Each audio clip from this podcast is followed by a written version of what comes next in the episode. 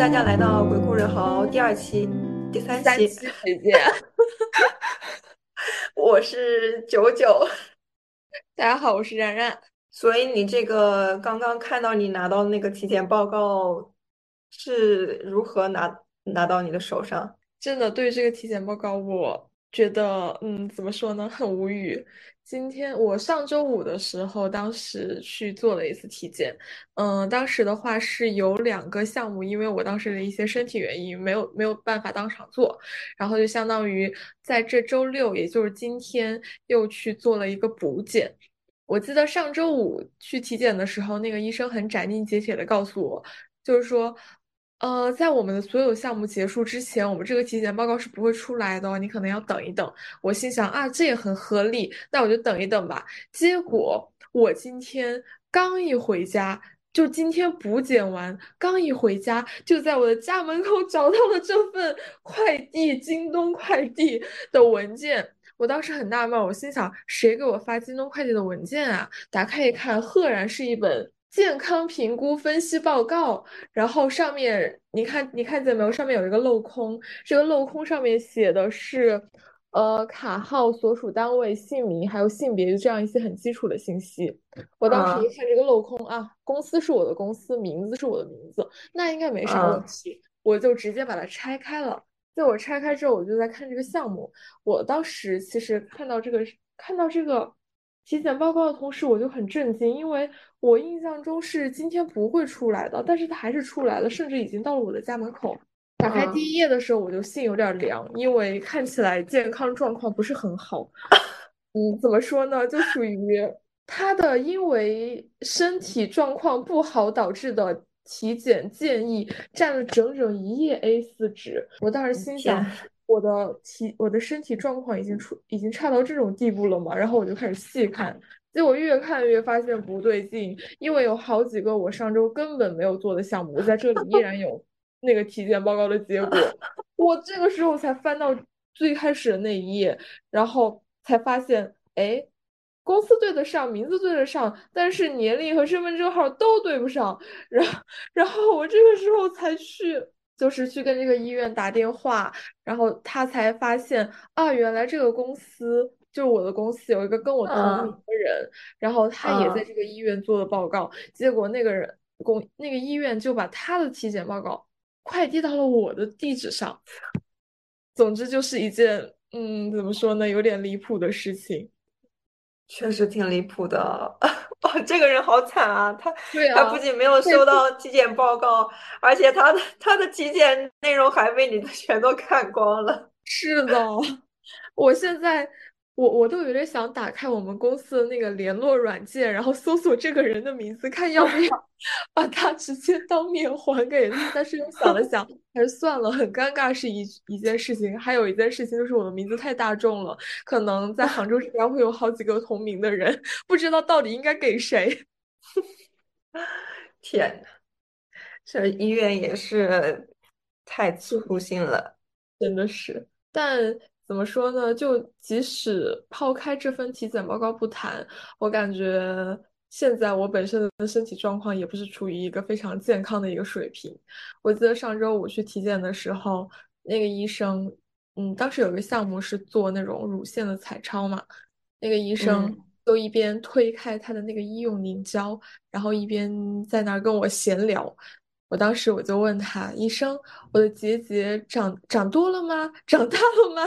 当时那个医生 还是一副就是哎没事儿的那种表情，就是说，哎呀，怎么可能？你还这么年轻，怎么就会长结节了？我说，但是我好多同事都长了啊。当然说一句，这里不是攀比的意思，只是单纯描述这个 这个事实。医生说，哎呀，不会。结果话还没说完，哟。还真长了一颗，no no no，在这儿，在这儿，然后就指给我看，而且在这一刻之后发现，嗯，好像还不止这一颗呢。哎，感觉打工人就是会长结节。我之前也在工作之前也没有，就是没有想过自己会这么快就长了结节。不过我不是那个跟你长的位置不一样，我是甲状腺结节。哦，嗯，但是这种结节。是我不知道他到底严不严重啊，但是每次跟医生一一问，他又说什么这个大家都有的，什么什么的，然后说就是要好，嗯，心情好一点，然后呃清淡饮食啥啥啥的，哎，反正就是些废话。就因为大家都不是很健康，所以我们的不健康也是可以被接受的，是吗？对，就是让我觉得这个体检就毫无意义。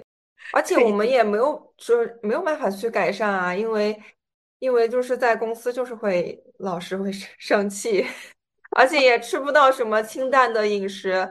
你像我们这边食堂全都是那种，呃，很重油，对，重油、重盐、重辣的湖南菜。虽然说我还挺爱吃的，但是就是不太健康。哎，你们那边也是湖南菜比较多吗？对呀，因为我们这边湖南人巨多的，然后外外面那个馆子也全都是湖南菜占大多数。可能虽然这里是广东，可能是跟这里挨得比较近吧。我还以为你们那边食堂会是那种粤菜比较多。嗯，粤菜很少。我觉得反正挺奇怪的了。就之前不觉得，之前我还挺喜欢的，因为我爱吃湖南菜。然后最近因为在养生，然后就想着吃清淡一点，因为我自己也呃懒得自己做，嗯，因为我这边的我这边我自己租的房子，它的没有那个抽油抽烟油烟机，然后我也没有什么没有准备煮饭的东西，就觉得很麻烦。但是要在食堂吃到清淡的饮食还挺难的。你当时在北京那个房子有抽油烟机，也没见你煮过。那个时候没有想要那个啥，没有想要养生啊。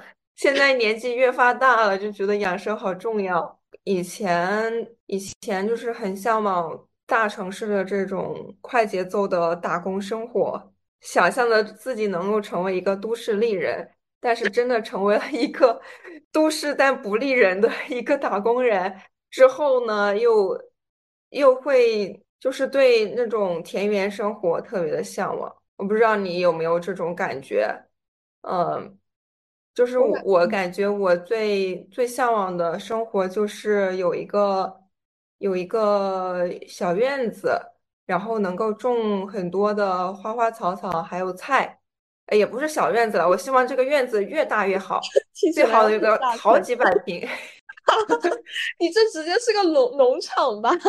是有一次我去出差的时候，在飞机上坐了三个多小时的飞机，然后那个飞机就有那个可以看电视的那个屏嘛，然后里面就有一个电影叫《最大的小小农场》。我真的当时我看完之后，我下飞机就想打开手机，对，也没有当场想当场当场离职，因为我我当时特别想离职，就特别难受。嗯，就是做那个，当时在做一个销售的工作，然后，然后我当时是一个人出差去解决问题，我觉得我啥也不会，然后还要面对很多很多客户，所以我当时其实还蛮蛮难受的，然后压力也很大。然后我看了这个，看了这个之后呢，我就觉得不行，我得打起精神赚钱，然后攒一些钱，然后去开一个农场。然后我就拿起微信就给我爸妈说我要回去开农场。那你爸妈妈什么反应？我爸妈还没有我想象中，我以为他们会就说我异想天开呢。结果我爸说可以啊，说等我赚了第一桶金之后就回去跟他一起放羊 养 羊。哎，说起养羊，我小时候还真放过羊，就。嗯，那个时候好像是在我奶奶家吧。当时，呃，我奶奶家就养了一头那种，应该是山羊，就是那种白色的，大概有一米长，那么那么那么大一只。当时，嗯，养了那头羊之后，我每次回老家，我都会说啊，我来放。然后当天就是我去放这只羊。我记得当时。我们家除了那只羊之外，还有一只狗，一只黑狗，就是一只羊和一只狗走在一起，就像黑白双煞一样。当时我就喜欢把它往我奶奶家旁边的那个橘橘子林里面赶。那个橘子其实是我大伯种的嘛，就反正那一片也也差不多都是亲戚家的。嗯，那个时候那个橘子好像还是种了之后要去卖钱还是怎么着，就就相当于不是那种随便种种的，也嗯，是一种经营的一种方式。但是我就喜欢把那个羊和狗都赶到那个橘子林里面 去，然后摘那个橘子，然后下来喂那只羊。后来每次我大伯见了我，都是牵着你的羊离我的离我的橘子林远一点。破坏了它的农作物。是，但我，感觉我，啊，你说。我感，我 我感觉我们那儿还经还蛮多种那个橘子树的。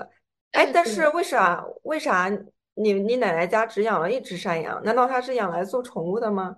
那我倒不是很清楚，就就是也不是那种专业的牧民嘛，就可能就是正嗯，好正好有机会养一只就养了。说实话，我也不太记得了，太小了，还是上小学的时候的事儿。就就记得我当时天天牵着它到处跑。那还挺快乐的。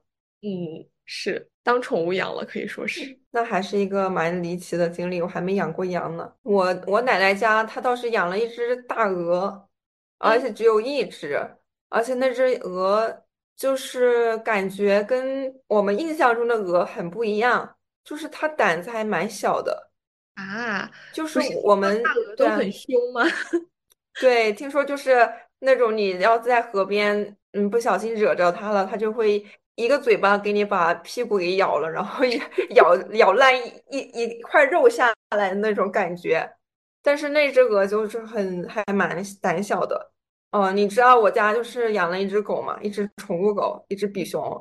嗯然后然后它就每次带它去我奶奶家。他就会特别喜欢去赶那只鹅，然后那只鹅就会被他赶得到处跑，到处跑，就好可怜。明明它 长得就是还比我我那只宠物狗还要稍微大一点。听起来像一只哀鹅和一只伊狗。是的，就是讲回我我们我看的那个最大的小小农场。嗯其实我现在已经有一点，嗯，不太能回忆起我第一次看他的那么向往的感觉了，嗯，但是呢，我上次我又回去，要不要不你先给大家介绍一下小最大的小小农场是讲什么的？因为我也没有看过。就是最大的小小农场，它就是讲的是，呃，一对，呃，外国的年轻夫妻，他俩其其实都是那种比较自由的职业，然后男的是一个动物摄影师，然嗯，后女的呢是一个呃美食博主。哇哦，嗯，然后他俩一开始是住在呃那种公寓里面，嗯，城嗯，也是，租的，嗯，就感觉当时我就觉得，哎，这不是跟我打工人一一样吗？也是一个打工人，因为是，以前老老觉得那种欧美人的话，他们会都是住在那种大 house 里面，我有这种这种感觉。嗯，然后但是呢，这一对欧美的年轻夫妻，他们却住在一个小小的公寓里面，让我一开从一开始就有一些共情了。然后，呃，他们后来呢，就是他们附近有一个宠呃动物救助中心，然后救了一群狗。嗯嗯，然后他们那群狗呢，其其实基本上都要去安乐死的，因为没有人，如果没有人去领养的话，他们俩就在里面找到了一个，就是跟他们俩就比较合合眼缘的一只小狗，然嗯后他们就把它养在了公寓里面，但是平时因为他们工作还是要出去，呃，然后就白天可能有的时候就不在家里，然后他们这只狗它有一些分离焦虑吧。然后嗯然后他就会在在公寓里一直大叫，然后就被投诉了。被投诉了，他们想了很多种办法啊，包括找训犬师啊，各种呃，还有什么，甚至有什么情绪安抚的小背心裹在那个狗的身上，我都不知道有什么用。我觉得如果我是这只狗，只会让我觉得更加的焦虑。那狗狗然后尝。试了，对，就是然后尝试了很很多种方法，也没有办法。但是他们也不想把这只狗就啊、扔掉，或者是安乐死怎么的。还有一个前情提要是，他们后来就被房东给赶出去了，因因为这只。狗一直叫。对，就是 因为扰民。其实这是一个蛮现实的问题。嗯嗯，后来，但他们呢就做了一个很不现实的举举动，就是他们去就是想去呃想一个办法，能够让这只狗仍然和他们能够生活在一起。嗯首先是这个女主人，她有一个一直有一个梦想，就是开一个那种像童话书里面一样的那种农场。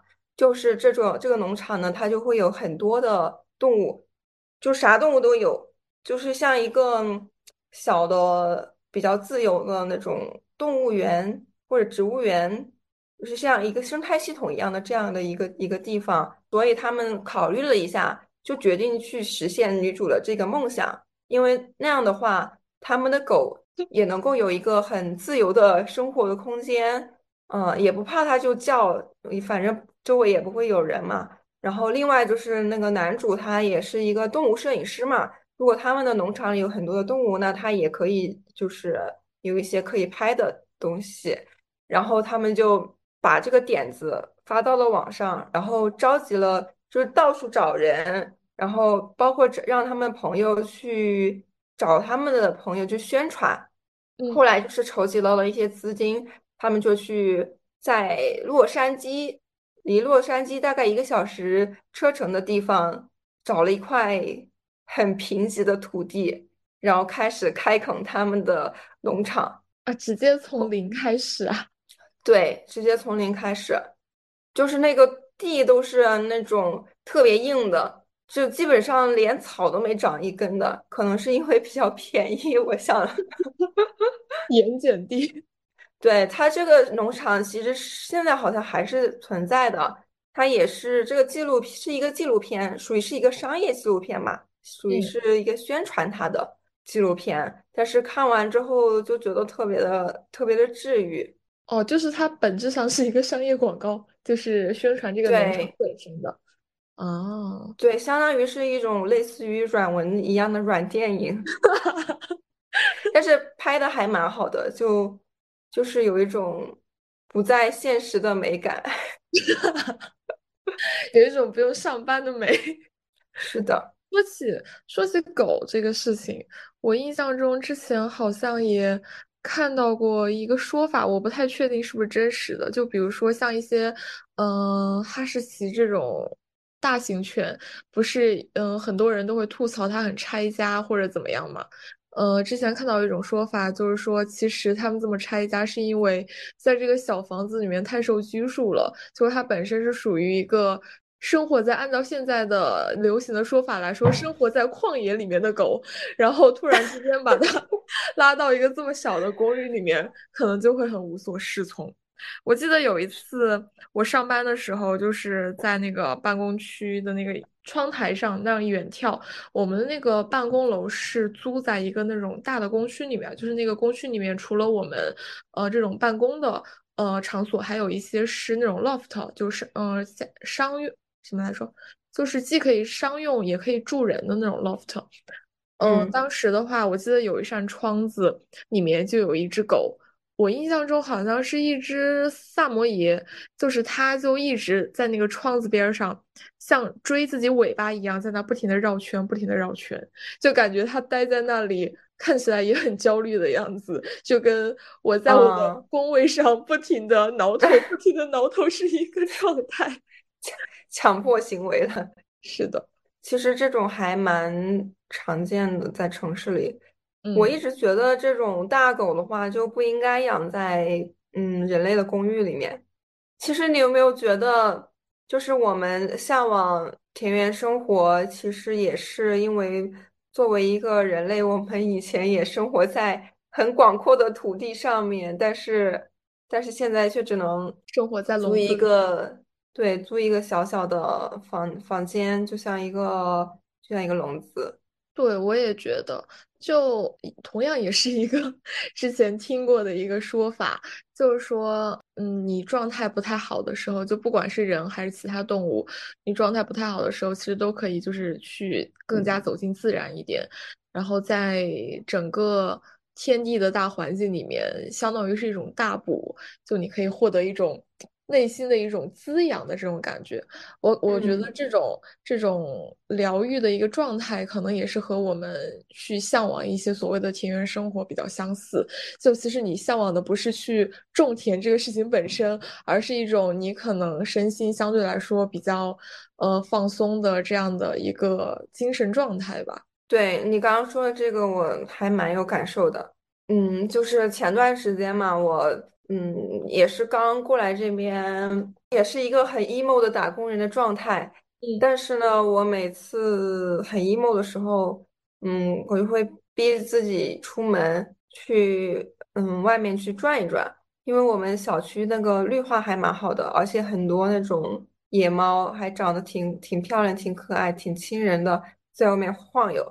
其实这种就是在很 emo 的时候，就是很很不想出门的，就是只想躺着。但是只要是出门了，到了外面之后，啊，就是看着这些树被风吹吹的在那儿动，然后那个那个猫猫它就在路边，然后对着你喵喵叫，找你要吃的，就 特别的，就是让人一下子就觉得好好，就是好起来了，就是好很多。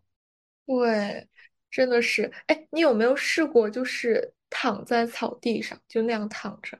最近还蛮少的，以前有，以前上大学的时候，因为我们现在的草坪怎么说呢，大家都不躺，我也不太敢，就是觉得有点尴尬，自己去躺，自己去躺着。但是以前上大学的时候，我们学校有一块大草坪，然后那个阳光也很好，然后大学生嘛都很喜嗯。欢在那个上面躺，然后我我当时也是一个大学生，然后我就会在上面躺着，就还蛮舒服的。哎，对，我上一次就是躺在草坪上的经历，也是在大学，不是在我的大学，而是在一个大学里面，就是我现在嗯住的这个地方，呃，离那个浙大的一个一个校区比较近嘛。然后有一次就嗯进去晃荡，然后当时看到有好多学生都是就是坐在，就是要不就三三两两的坐着，要不就直接躺在草坪上。然后我当时也想去躺一会儿，就直接把我的那带的外套就在草上铺开，就那样躺下去，躺了半天，就看着那个上面的那个天空，真的，一瞬间觉得特别的治愈啊！当然，唯一不太治愈的点就在于那天晚上回去发现自己的胳膊上被咬了四个包，所以天呐，还是要注意一下防蚊。除除此之外，都很治愈。是的，蚊子是我在这个自然界里面唯一觉得不应该存在的生物。我觉得它的存在只会让我觉得难受。就是我觉得生物的生态的循环不需要蚊子，它它能传播啥？它传播病毒吗？就是让病毒可以繁衍下去，但是对可，我并没有什么用。他可，你怎么能，你怎么能如此利己呢？蚊子的命也是命，蚊子 lives matter。不是他死就是我死，求求。哦，然后，然后我还想到有，就是之前还蛮火的一个呃东西，就是树疗，就是说让你不开心的时候就去把就抱着树抱一会儿。嗯我虽嗯。然没有试过，但是我听说过，我感觉还还蛮有那种嗯亲近大自然的，就是能够让就会让你治愈的那种感觉。一个小建议，抱树的时候最好戴上手套。为啥？你是怕树上又有虫吗？没有，因为小时候有一次，就是用手扶着那个树，在那扶了一会儿，结果后来嗯。发现自己被一种不知道是什么的虫子给咬了，手肿了有快两个礼拜才好，就是那个食指，它就像那个不知道被啥咬了，就红肿了好大一条，很可怕，可能是那种隐翅虫，不知道是什么，也许吧。对，就是我，我就特别喜欢那种看那种家装的视频，或者是人家自己的一个类似于 room tour 那种的。我我比较喜欢类型，就是有很多的绿色植物啊，那种那种房子。但是呢，每次就会有弹幕在那说。呃，什么虫、什么蛇的，你不用考虑吗？什么什么，看起来很好，但是实际上住进去就有的你收了，什么什么之类的。感觉我觉得，有的时候 我真的很 KY。是的，他们真的很杠精。我觉得这种东西就是很很，其实如果你想要去解决，其实还蛮容易的，除非你是一个自然主义者，就是不想要去不想要去伤害这些 虫和蛇。不杀生，主打一个不杀生。是的。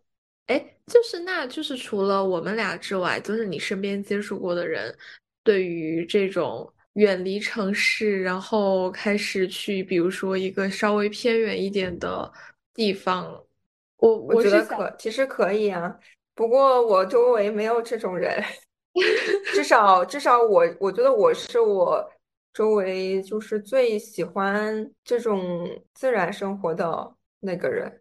呃，不过他们老一辈还蛮喜欢，就我不是不是说我之前跟我爸妈说嘛？然后我爸就是跟我一拍即合的那种。我觉得我喜欢这种大自然以及小动物，是不是就是遗传他？就是就他之前一直想说，他退休了就去山上 放羊，然后就是想去山上种田呐，放羊啊，什么什么。养鸡养猪啊什么之类的，然后就我对象他爸妈也是很喜欢这种类田园生活吧，他们还尝试去，就是我们那边有有一些郊区的那种地方嘛，他们想去租一个找一个农户租租一个房子啊，租一片田，退休了之后就去那边就是种田，然后 养老，就是有有这种想法的。哎，但是我感觉。那好像很多就是更年长一辈的人都有，我接触过的好多长辈其实也有这种想法。但其实我感觉我平时在日常生活中接触到的一些同事或者朋友有这种想法的其实也不少。嗯，就是大家有时候比如说打工间隙就会聊一聊，嗯，之后的一些想法或者说这种计划。我印象中有一个同事他。呃，本身是在那个农村，就是有有房有地的那种嘛，他就经常说：“哎，等我把我在杭州的房贷还完了，我就回我就回老家 去那个怎么着种田去。”我说：“你老家有田吗？”他说：“有的呀，不仅有田，还有院子呢。”哇，感觉好羡慕！我真的好羡慕那些家里有地的人，因为我我这种城市户口的话，就是。没没有可能拥有自己的地，我一直觉得就是租那种地又很没有那种自己的感，自己的属于自己的那种感觉。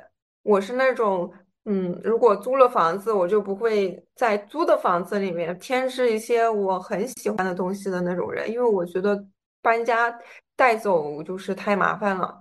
比如说，如果我想要去买一些家具的话，我都会买最便宜的，然后就想着到时候。如果要搬家，就直接扔掉就好了，就不用搬。所以呢，我就我就不一样，我根本不买家具。哎，但是有的时候，呃，我说的家具是类似于那种置物架呀，还有什么懒人沙发呀，这这种比较比较也不是很那个的，不是很大件的家具，我都会挑最便宜的。但是如果我是住在自己的房子，有一个大院子的话，我应我一定我应该会好好的去打理它，然后去买一个就是符合我的，就让我觉得比较喜欢的那种家具以及摆设，啊，还会种一些花花草草之类的，就会去精心的去养护这个家吧。但是如果我租房的话，我就不会。就现在不是有一种说法叫？房子是租的，但生活不是租的。但是就听起来你是不太认同这种观点的。房子是租的，那么生活对我来说也是租的吗？是的，我就是怎么说呢？我我是不排斥这种观点啊，但是我自己确实 还没有能够接受这种这种想法。我不知道你是不是会向往向往这种田园生活。就是你会，就是平时会想想要，就是嗯，脱离现在的这种生活的环境，然后就去过一种田园牧歌式的那种生活。你有这种冲动吗？嗯，其实也有，但是呃，感觉我更向往的其实是一种嗯、怎么说呢？是一种类似于田园的生活方式，而不是生产方式。就是我会希望，就是整个人会更加贴近于自然，去自生于这种自然的一个状态中。但是，比如说我谋生，或者说我赖以生存的一些技巧，可能，嗯，不是这种，比如说农业或者第一产业这种相关的。嗯，因为确实我这个人，无论是从体力和脑力上，也许都不太足以支撑这种高强度的劳动方式，就有一点，说实话，有点既要又要的感觉。就是我既想享受这种生活带来的一些，比如说对我精神或者身体上的滋养，但是另一方面，我又不想承受这种生活可能给我带来对于腰间椎盘突出的贡献。其实还蛮能理解的。其实你你是已经认识到，就是我们如果真的要去种田的话，其实很难，就是它需要的体力，嗯，以及那个劳累程度都可能并不比我们在城市里打工要要要那个要那个少。我感觉应该是会强很多。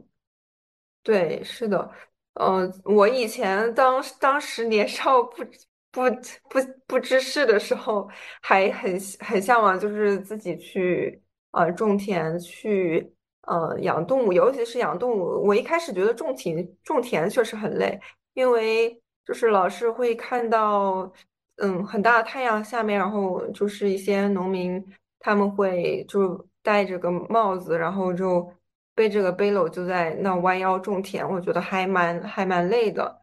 嗯，但是呢，我觉得养动物可能没有那么累吧，就是给它们吃的，然后把它们赶去山上自己吃草，然后运动运动，然后就是等天黑的时候再把他们赶回来，我觉得好像也还蛮轻松的。但是我呢，就是看看了一些，比如说像嗯最大的小小农场，还有那个呃还还最近比较火的那个克拉克拉克森农场啊，那里面，个我也然后就 对，就是它里面会讲嗯很多那个养养养殖动物会也会遇到那种糟心的事情。我觉得我最不能接受的就是花了很大的精力去养了，比如说一堆羊，然后我还要把它们去称斤去卖掉。我觉得这个我还不太能接受。虽然说我也吃羊，但是我 自己养的东西我就不太想卖掉，我觉得好残忍啊。觉得有感情是吗？是的，说起这个，就是我。我我不是有一个同事，他是广西的嘛，然后你有没有听说过就是广西玉林狗肉节这个事情？哦，我当时没，我没听说是最近的一个什么新闻事件吗？没有，是很多年前，大概我们上学可能初中的时候，然后那个时候就是会，呃，就是还蛮爆炸的一个新闻，就是因为当时我我这种不太看新闻的我都知道，他就是说玉林那边就专门会有一那种狗肉节，就是专门去卖狗肉，很很很很大的那种，好像似乎，嗯，西方社会就会用这个东西来。嗯，攻击我们就是不爱护动物啊，然后吃狗肉这种的。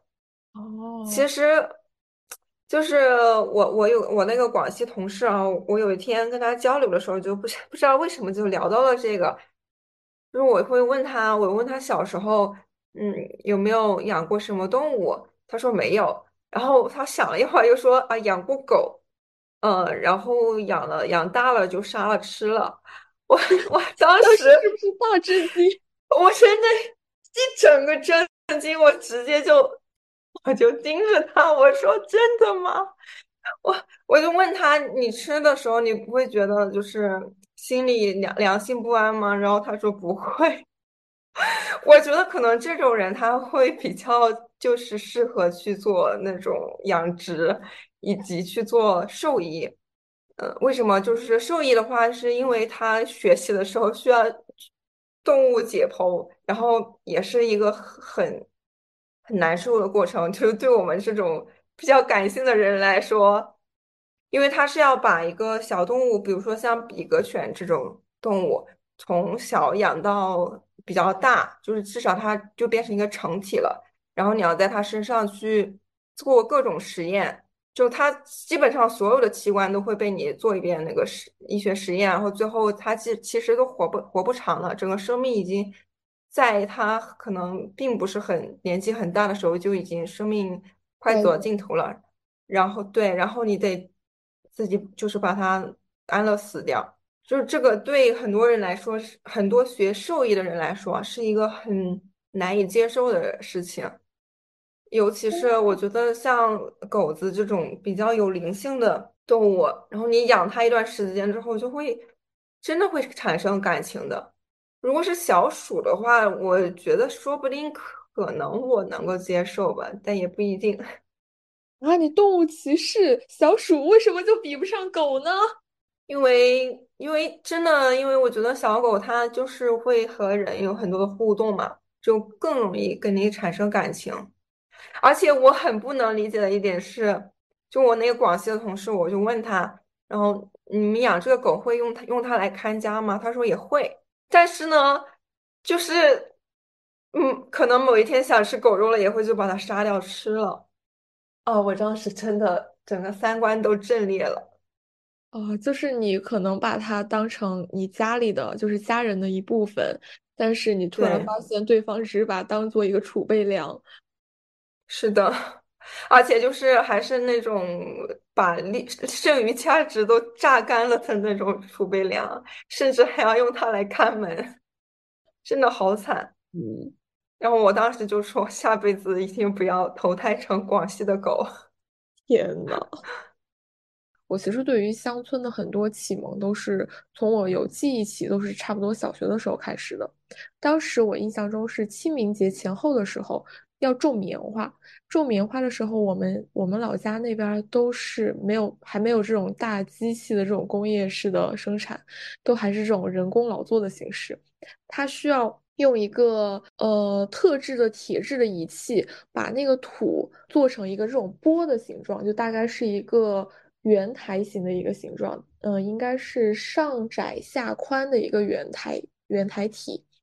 你需要首先把那个地里的土先捏成那种形状，然后把那个种子什么的放进去，用一个那种营养薄膜一样的东西把它覆盖着，然后等它发芽之后，才可以把它再种到土里面。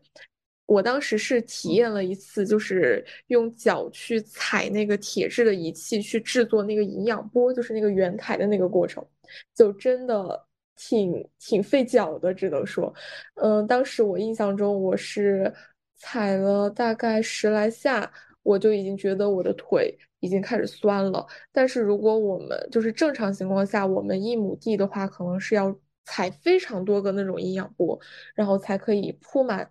整整一亩地，而且一般来说，一个家庭他不可能只有一亩地嘛。他如果想棉花种的稍微好一点的话，他至少有好多亩，大几十亩的都有。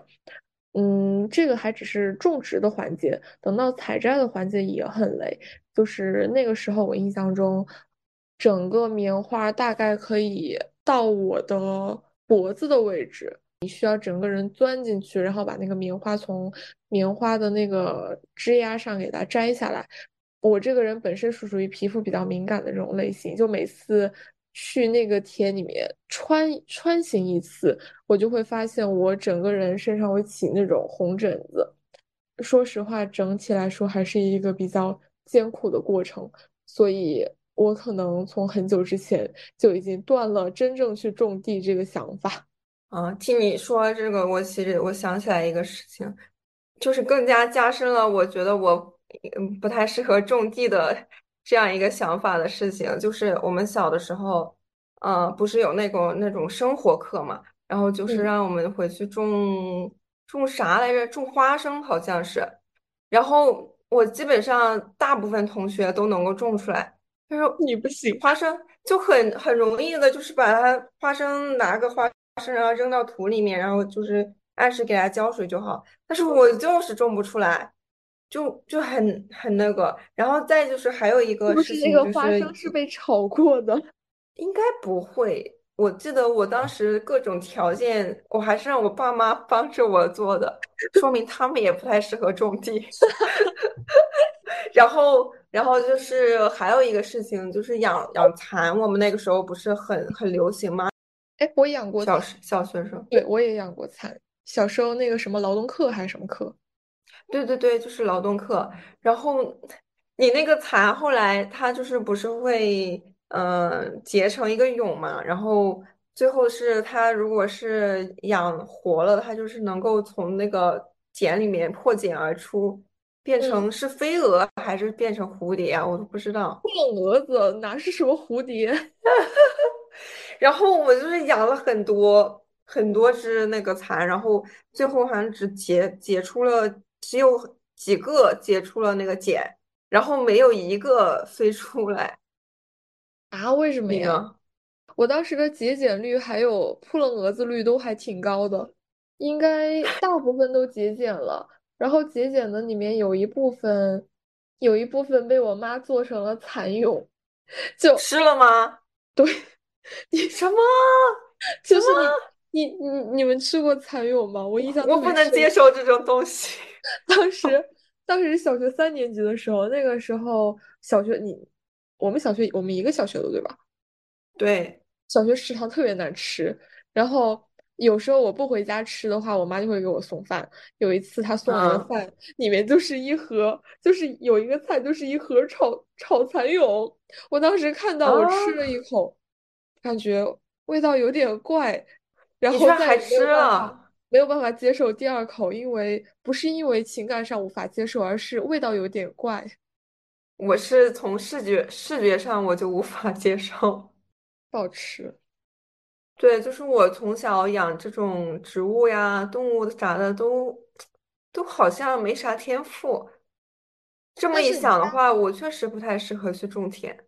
那你们家不是养养活了三条狗吗？呃，没有，第一条我呃养第一条叫娜娜，然后它是一只还没有成年就去世了的小狗。啊，夭折。还蛮可怜的。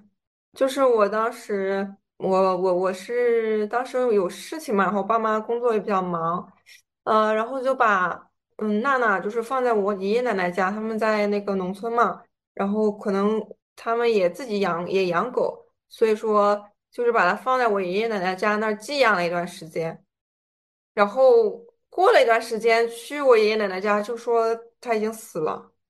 就是我啊爷我爷爷砍树的时候，就是他就在旁边玩，然后那个树倒，下来给砸死了。天呐，好可怜啊！祝他早登极乐。是的，然后，哎，这个就我当时还蛮难受的，毕竟是我养的第一只小狗，我从小还蛮喜欢小狗的，但是它是我养的第一只，呃，然后嗯，是，然后我还养过第二只，其实我养了不止不止三条狗了，还有别的，但是就是我我小时候去那我们那个那里的那个公园。碰到一只那种流浪狗，然后身上就长满了那种赖皮的嗯那种，就是皮肤病。啊，嗯，但是我跟我爸都是很 很喜欢狗，然然后后就觉得它你把它带回很可了。怜，对，然后就把它带回家了，带回家，然后给它，我们当时好像是好像吃了正在吃那个大大骨头，然后嗯就就给它也扔了几块，然后它在那 吃完了之后就跑了。啊哈哈，我我觉得这个我也不知道这个算不算养，但是也是给它放，嗯，投喂过对投喂过去，而且还把它弄到我们家门口来了，但是它不进来。啊！原来它只是来讨个饭，它没有想跟你们走的意思。对对，应该是的。然后还有一只也是跟着我妈，嗯，就是她下班回家的路上，然后就有一只狗一直从那个他单位，然后就一直跟到了我们家门口。